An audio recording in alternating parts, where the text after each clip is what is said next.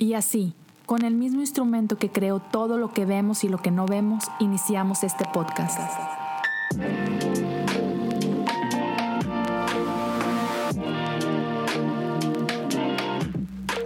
Bienvenidos a Cosas Comunes. Hola a todos, gracias por acompañarme. En el episodio 239 de Cosas Comunes, empiezo con esto. ¿Tienes algún amigo que te desespera? ¿O has estado en conversaciones que te desesperan? Yo digo sí a las dos. Y hace poco estuve en, el podcast de unos muy buenos amigos. El podcast se llama Dice así. Y es un podcast que busca tener conversaciones acerca de la Biblia. Literal, abren un libro de la Biblia, ahorita está en el Marcos, y es simplemente qué dice Marcos. Y poco a poco, semana a semana, van avanzando el libro. Hace, creo que para cuando estés viendo esto, quizás una semana atrás, eh, publicaron ellos un episodio donde participé con ellos.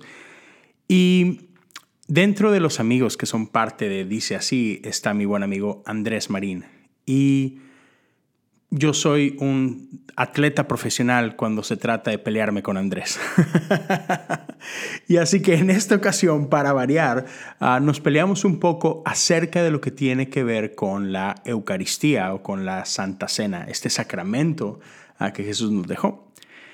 Y te invito a que escuches el episodio y, que y por ahí, no sé, lo disfrutes o, lo odies, no sé, pero dale una checada. Y, hoy quiero hablar un poquito acerca de algo que tocamos ahí. Mientras hablábamos acerca de este misterio que es la Santa Cena o la Eucaristía, um, una de las cosas que me llegó a desesperar es que Andrés quería que le explicara el misterio. E, en ese caso particular tiene que ver con el hecho que la Santa Cena es mucho más que un simbolismo. Es más, no es un simbolismo. ¿Okay? Cuando tomamos del el cuerpo y la sangre de Jesús, eso es lo que estamos haciendo, tomando del cuerpo y de la sangre. No es una simple galleta, un pedazo de pan y no es un juguito o un vino. Estamos participando de su cuerpo y de su sangre. Ahora, yo entiendo que diferentes denominaciones lo ven diferente. Hay denominaciones que lo ven, sí, como un solo símbolo. Pero habemos otras denominaciones que, no lo vemos así, que vemos esto como un misterio y que creemos que de alguna forma cuando este pan y, y, este jugo o este vino han sido consagrados, estamos participando de Jesús. Pero es eso, es un misterio. Y no podemos explicar los misterios. Si pudiéramos explicarlos, dejarían de ser un misterio. Entonces el día de hoy quiero hablar de esto. Yo sé que ya viste el título, Problemas, rompecabezas, misterios. Entonces bienvenidos a este episodio. Si este episodio te es de bendición, si te gusta, te gusta el, el podcast, te animo a compartirlo. Compártelo en tus redes sociales, me puedes tallar como Leo Lozano HU, puedes compartirlo en tus grupos de WhatsApp, por Facebook, lo que sea. Ah, pero ayuda mucho que, lo hagas. Ah, si estás viendo por YouTube, te animo a que te suscribas al canal, dale un pulgar arriba, deja algún comentario eh, en el episodio. Si estás escuchando por ya sea Spotify, Apple Podcasts o donde sea, suscríbete al podcast. Si puedes, deja algún review. En Spotify ya puedes dejar comentarios, así que te animo a hacerlo. Me encantaría saber lo que tú piensas de esto. Antes de arrancar, quiero comenzar con un pasaje bíblico. Es un poema que encontramos en Colosenses capítulo 1, versos 15 al 20. Y esto que estoy por leerte es un lindo misterio. Cristo es la imagen visible del Dios invisible. Él ya existía antes de que las cosas fueran creadas y es supremo sobre toda la creación. Porque por medio de Él, Dios creó todo lo que existe en los lugares celestiales y en la tierra. Hizo las cosas que podemos ver y las que no podemos ver, tales como tronos, reinos, gobernantes y autoridades del mundo invisible. Todo fue creado por medio de Él y para Él. Él ya existía antes de todas las cosas y mantiene unida toda la creación. Cristo también es la cabeza de la iglesia, la cual es su cuerpo Él es el principio supremo sobre todos los que se levantan de los muertos. Así que Él es el primero en todo. Pues a Dios en toda su plenitud le agradó vivir en Cristo. Y por medio de Él, Dios reconcilió consigo todas las cosas, hizo la paz con todo lo que existe en el cielo y en la tierra, por medio de la sangre de Cristo en la cruz. El filósofo Gabriel Marcel dice que hay una distinción muy importante entre problemas, rompecabezas y misterio. ¿Okay? Tú sabes si estás lidiando con un problema si al paso de cierto tiempo y suficiente gente involucrada, este se resuelve. Sabes que estás lidiando con un rompecabezas, si igual, reúnes gente, con un poco de creatividad empiezas a mover las piezas de una forma, de otra, hasta que llegue el punto en que empiezas a ver algo en medio de todas estas piezas y de pronto estas comienzan a embonar y toman su lugar. Los problemas siempre podrán ser resueltos. Los rompecabezas siempre podrán lograr armarse. Pero los misterios, estos siempre serán misterios. ¿Qué, es lo que se supone que debes de hacer con un misterio? Otra vez, ah, ya, no los puedes explicar y esto vuelve loco a los Andreses del mundo. ya, misterios son un problema para gente que tiene una mentalidad más como que utilitaria, ¿no? Ah, cuál es el uso de esto? No, no, necesito que me lo expliques. No, no, no, ¿cómo es que funciona eso? No lo entiendo, ¿sabes? Ya. Ah, pero la realidad es que misterios solo tienen que ser admirados, ¿ok? Uno puede sentirse maravillado por, por ellos. Uno los ve con asombro. El momento que tú tratas de explicar un misterio, ya perdió todo sentido, ¿ok? Entonces, cuando Colosenses nos dice cosas como Cristo es la imagen del, Dios invisible. Y dice que todas las cosas en el cielo y en la tierra, todo lo visible, todo lo invisible, fueron hechos por Él y para Él. Y cuando dice cosas como Dios en toda su plenitud le agradó vivir en este Cristo crucificado, ¿es este un problema? ¿Es acaso un rompecabezas que hay que armar? O es un misterio? Hmm. ¿Será acaso un misterio que nos invita al, asombro? Creo, creo que es más bien esto último. Y aquí pasa una de dos cosas. A veces estamos acostumbrados que un pastor, como tu servidor, haga un truco y sabes, en los siguientes 15 minutos te voy a revelar el misterio que acabamos de leer. voy a, voy a sacarme algunos trucos de la manga, voy a citarte un poco de griego y, con, con, eso te voy a decir, ah, mira, todo tiene sentido, es, ya, es fácil de entender. No pretendo hacer eso el día de hoy, ¿ok? Um, por el otro lado, cuando nos vemos enfrente de un misterio, también tendemos a caer en un poco de desesperanza o podemos caer un poquito ah, por ahí en desilusión quizás. Ah, porque si somos sinceros, los misterios nos asustan un poco. Porque estamos acostumbrados a tener el control. Nos gusta entender las cosas. No nos gusta lo desconocido. Entonces, quiero, quiero dejarte con esta frase que dice San Agustín, ¿ok? Es una muy buena frase. Apúntala bien. Él dice, si tú puedes explicar a Dios, sea lo que sea que acabas de explicar, te lo prometo, eso no es Dios. Tiene sentido, ¿no es cierto? ¿Cómo puede ser que hablamos de un Dios,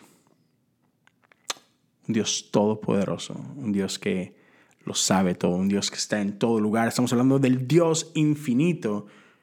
Ya, pretender explicarlo no tiene sentido. Creo que si lo logras explicar, e, eso no es Dios.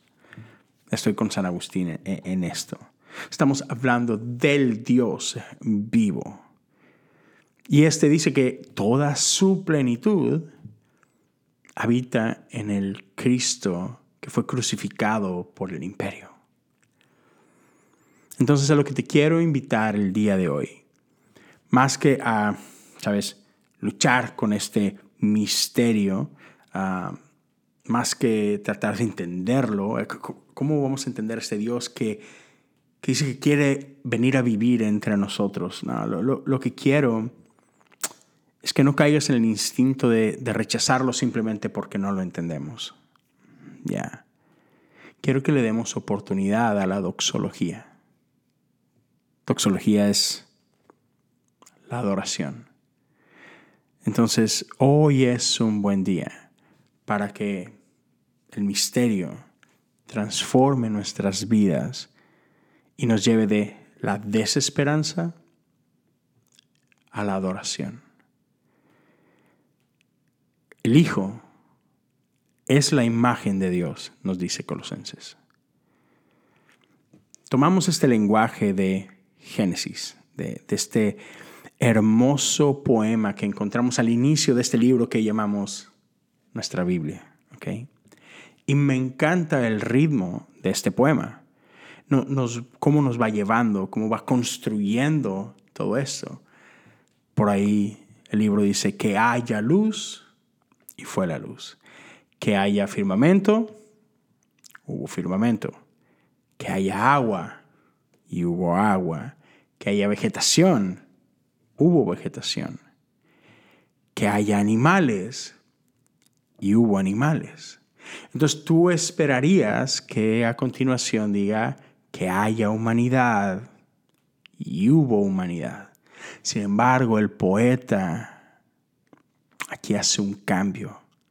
Sí, aquí, aquí el poeta de pronto nos sorprende, cambia de dirección, cambia sus formas y, y no hay un que haya humanidad y humanidad. De pronto el lenguaje cambia y nos dice que, que Dios no llama existencia al hombre. Así que Dios entiende que esto requiere un poquito de artesanía. Dios y la Trinidad se, ¿sabes? Se arremangan por ahí este, su, camisa y se, se disponen a ensuciarse las manos. Pasan de un simplemente que, que haya a un hagamos. El humano tiene que ser hecho a la imagen de Dios. ¿Cuál es la imagen de Dios? Sabes, Jesús sale en un momento con una corona de espinos y vistiendo púrpura, golpeado, desfigurado, humillado. Y Pilatos dice, miren, aquí tienen al hombre. Sabes, Jesús e, en términos teológicos es el prototipo del humano.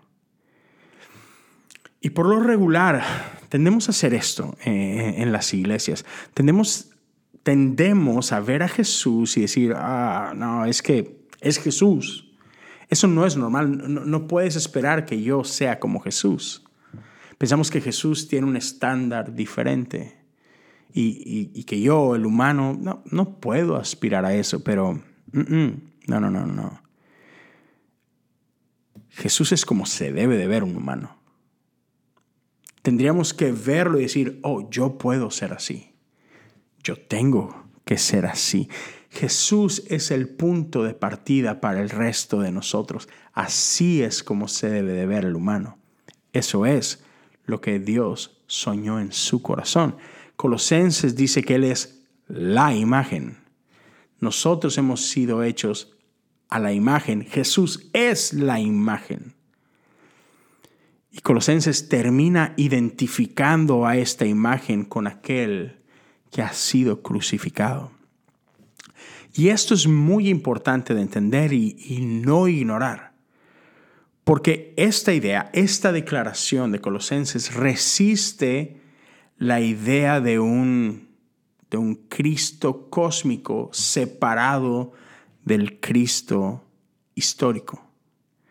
Esta, esta, declaración también ah, nos resiste, nos impide el, deseo de, de asociar a un Jesús sin la cruz.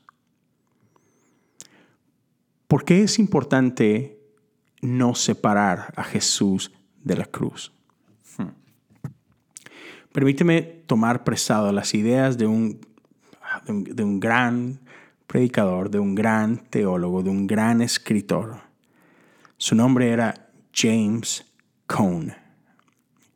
Y en algunas de sus obras, él, él llegó a decir esto. El racismo es una completa negación de la encarnación y por ende de la cristianidad. En, algunas, en alguna otra de sus obras, ah, por ahí, ah, incluso en, esta obra llamada um, The Cross and the Lynching Tree, la cruz y este árbol, ah, es un árbol donde gente negra era colgada acá en los Estados Unidos. Se le conoce como el lynching tree, eh, eh, el árbol del linchamiento. E, en este libro, él, empuja esta idea de, que no podemos separar a Jesús y, la cruz. Eso sería traicionar el cristianismo, eso sería traicionar a la iglesia. Y, él nos lleva en, en estas obras de regreso a la iglesia primitiva. Porque la iglesia primitiva no conoce a otro Cristo más que al Cristo crucificado. Entonces, acá el profesor Cohn uh, nos dice, hey, dejen de actuar como si la cruz es algo de lo que tienes que sentir vergüenza. Deja de actuar como si la cruz fuera una idea primitiva que no tiene lugar en nuestra modernidad. La cruz no es obsoleta, porque la cruz es la crítica misma de Dios en contra de la opresión violenta y es la transformación de nuestra peor violencia en el verdadero poder de Dios. ¿Sabes? Lo, lo, que Él está buscando es forzarnos a reconocer que la cruz nos hace contemplar tanto la hermosura como la brutalidad. Pone esta, esta juxtaposición de, de la belleza de la cruz y lo horrible de la cruz uno al lado del otro, no podemos separarlas. Los hechos de los apóstoles vez tras vez nos recuerdan que Jesús murió colgado en una cruz. Y entonces e, el profesor Cohn nos invita a no olvidar que nuestra fe es una fe cruciforme. Nuestra fe tiene la forma de la cruz. Porque en el momento que transformamos este Cristo solamente en la idea de un Cristo cósmico, un Cristo universal, ah, y lo despojamos de la cruz, lo bajamos de la cruz, estamos haciendo lo mismo que hizo Pedro. ¿Recuerdas estando en el monte de la transfiguración que Pedro le dice a Jesús, hey, tú no, tú no necesitas ir a Jerusalén, tú no necesitas ir a morir allá, no, no, no, tranquilo. Tú, tú, tú vienes a reinar. ¿Y qué es lo que Jesús le dice a Pedro por causa de esta idea? Aléjate de mí, Satanás. Divorciar a Jesús de la cruz es una idea satánica. Ya, eso no funciona. Jesús es el Cristo crucificado. Cualquier otra cosa, si divorciamos a Jesús de la cruz, entonces perdemos el espíritu que resiste a la maldad, a la injusticia y a la opresión en nombre de Jesús. Ya, si, divorciamos a Jesús de la cruz, entonces Jesús se vuelve solamente esta, esta idea, esta fuerza. hablar del Cristo sin hablar de la cruz, divorciar al Cristo de Jesús histórico es solamente hablar de una, de una fuerza, de una ideología y, listo. ¿Sabes? Pero, pero Jesús es aquel que vino. Jesús es Dios encarnado, que no solamente vino, pero que vino hasta lo más bajo, que fue crucificado bajo Poncio Pilato. Y es en este Cristo, en el Cristo crucificado, que vemos la plenitud de Dios. Vemos a un Dios que no se guarda nada. Y pareciera en nuestro tiempo, algo de lo que noto entre conversaciones e ideas y episodios y podcasts y demás, es que pareciera que preferimos a un Dios vago. Ya, preferimos la idea de este Cristo que es todo y, nada a la vez. Preferimos este Cristo que, que no es único, que, que, no se identifica solo en Jesús, sino que Jesús es uno entre muchos. Hmm. Pero ya, ese, este no es el Jesús que vemos en la Biblia. Pareciera que preferimos esta idea incorpórea de Dios.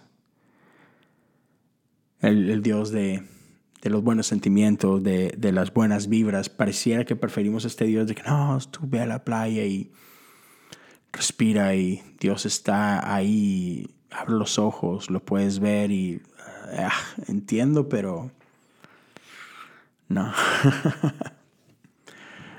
Um, pareciera que nos da miedo el Jesús que nos reta, pareciera que nos da miedo la iglesia que nos invita a más, pareciera que, solo queremos una iglesia donde nos podemos sentir cómodos, donde todos podemos sentirnos identificados.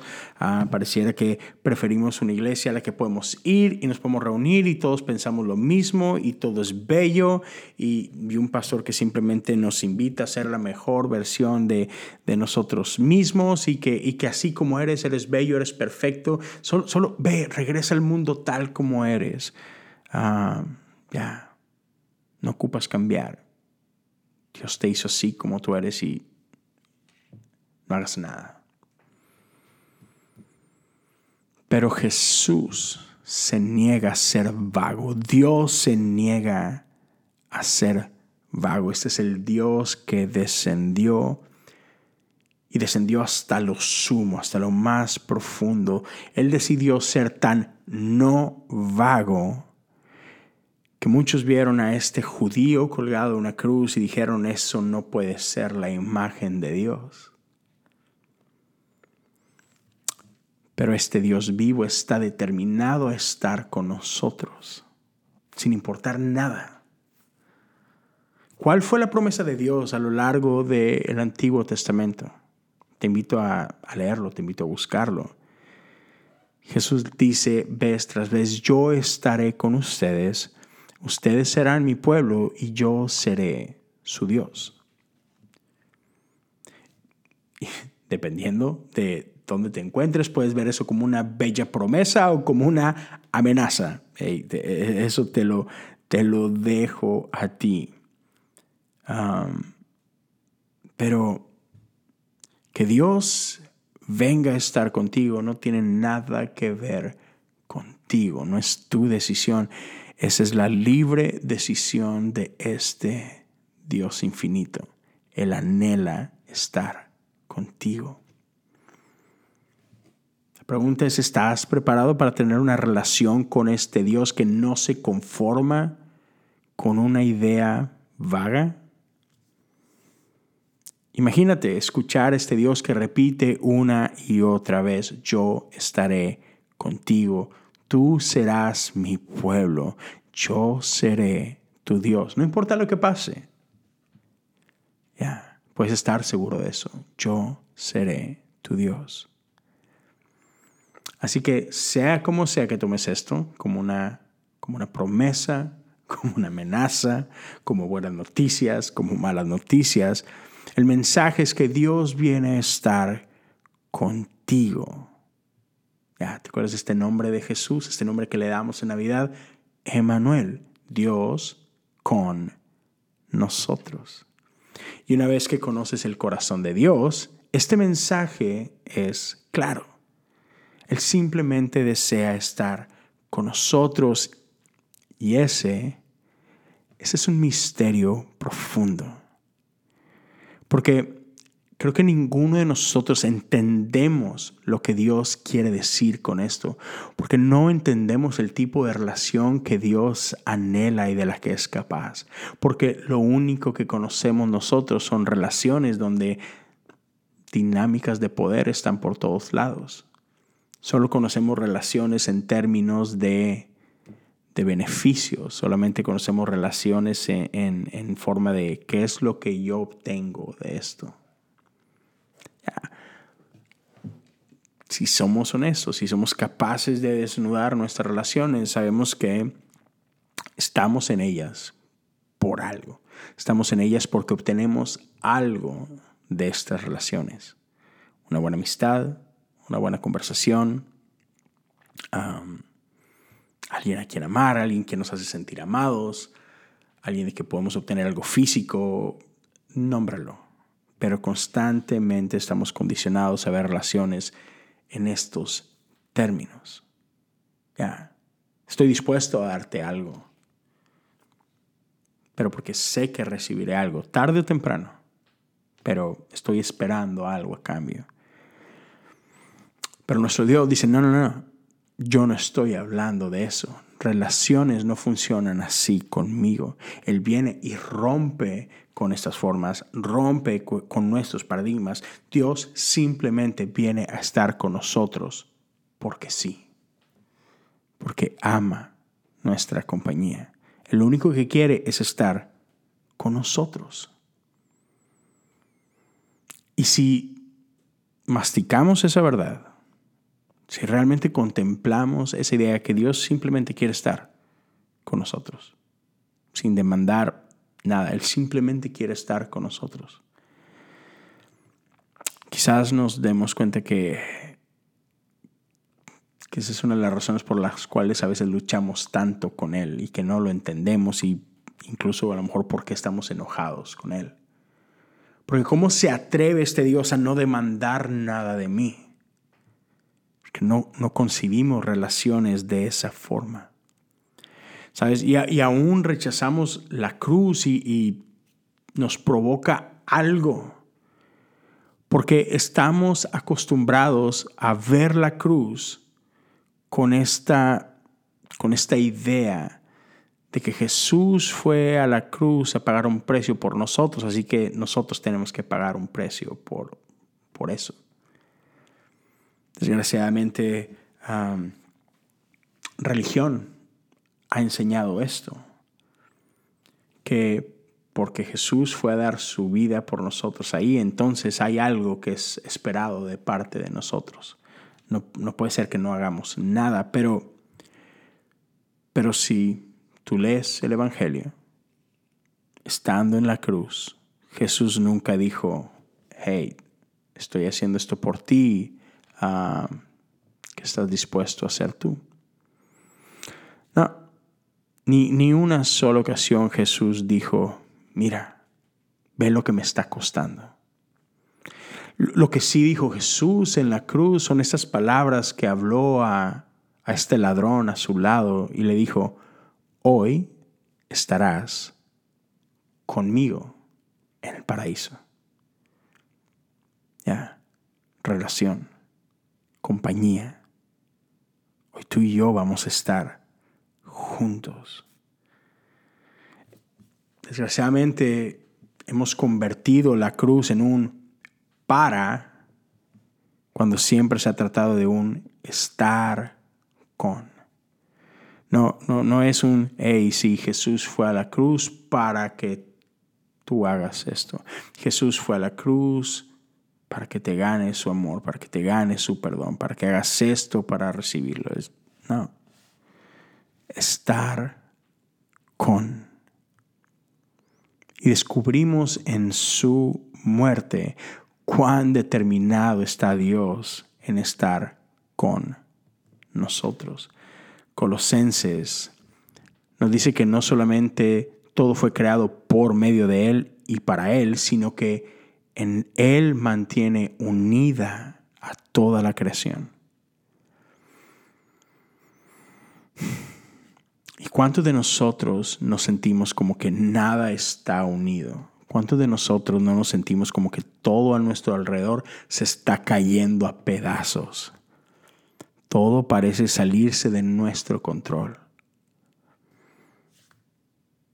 Mi oración es esta y con esto termino.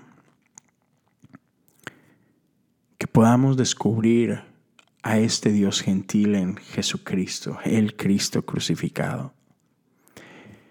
Que aún ahora, en medio de lo que sea que estás viviendo, puedas entender que Él te está manteniendo unido junto a toda la creación, junto al cielo y junto a la tierra. Y que, y que mientras descubrimos que estamos en sus manos, podamos ser movidos de la desesperanza al asombro. Jesús es el Cristo. Jesús es el Cristo en la cruz. Ya, La cruz es el deseo más profundo de Dios hecho realidad. Dios ha determinado estar de ninguna otra forma más que contigo en Jesucristo. La próxima vez que quieras explicar un misterio, solo abraza el misterio. Permítete ser asombrado por él. No demandes explicaciones. Ya, déjate asombrar. Deja que su belleza te cautive. Deja que el misterio te mueva de desesperanza a adoración. Es todo lo que quería compartir con ustedes el día de hoy. Ah, espero que haya sido de bendición. Espero que hayas encontrado algo aquí que, que hable vida a tu vida. Y además, si tú crees que esto puede ser de bendición para alguien más, te animo a que lo compartas con alguien más. Ah, déjame saber en los comentarios qué es lo que tú piensas, cuáles son tus luchas, cómo te puedo ayudar a orar. Si quieres compartirlo, puedes hacerlo a través de stories, puedes hacerlo a Facebook, puedes hacerlo por WhatsApp. Ya sabes, te animo a que, lo, a que me tagues si lo haces. Si alguien quiere ayudar económicamente, puedes hacerlo también a través de Patreon, patreon.com diagonal cosas comunes. Como siempre es un privilegio estar contigo, saber de ti, saber lo que Dios está haciendo en tu vida. Ah, y con esto nos vemos y nos escuchamos la próxima semana. Dios te bendiga.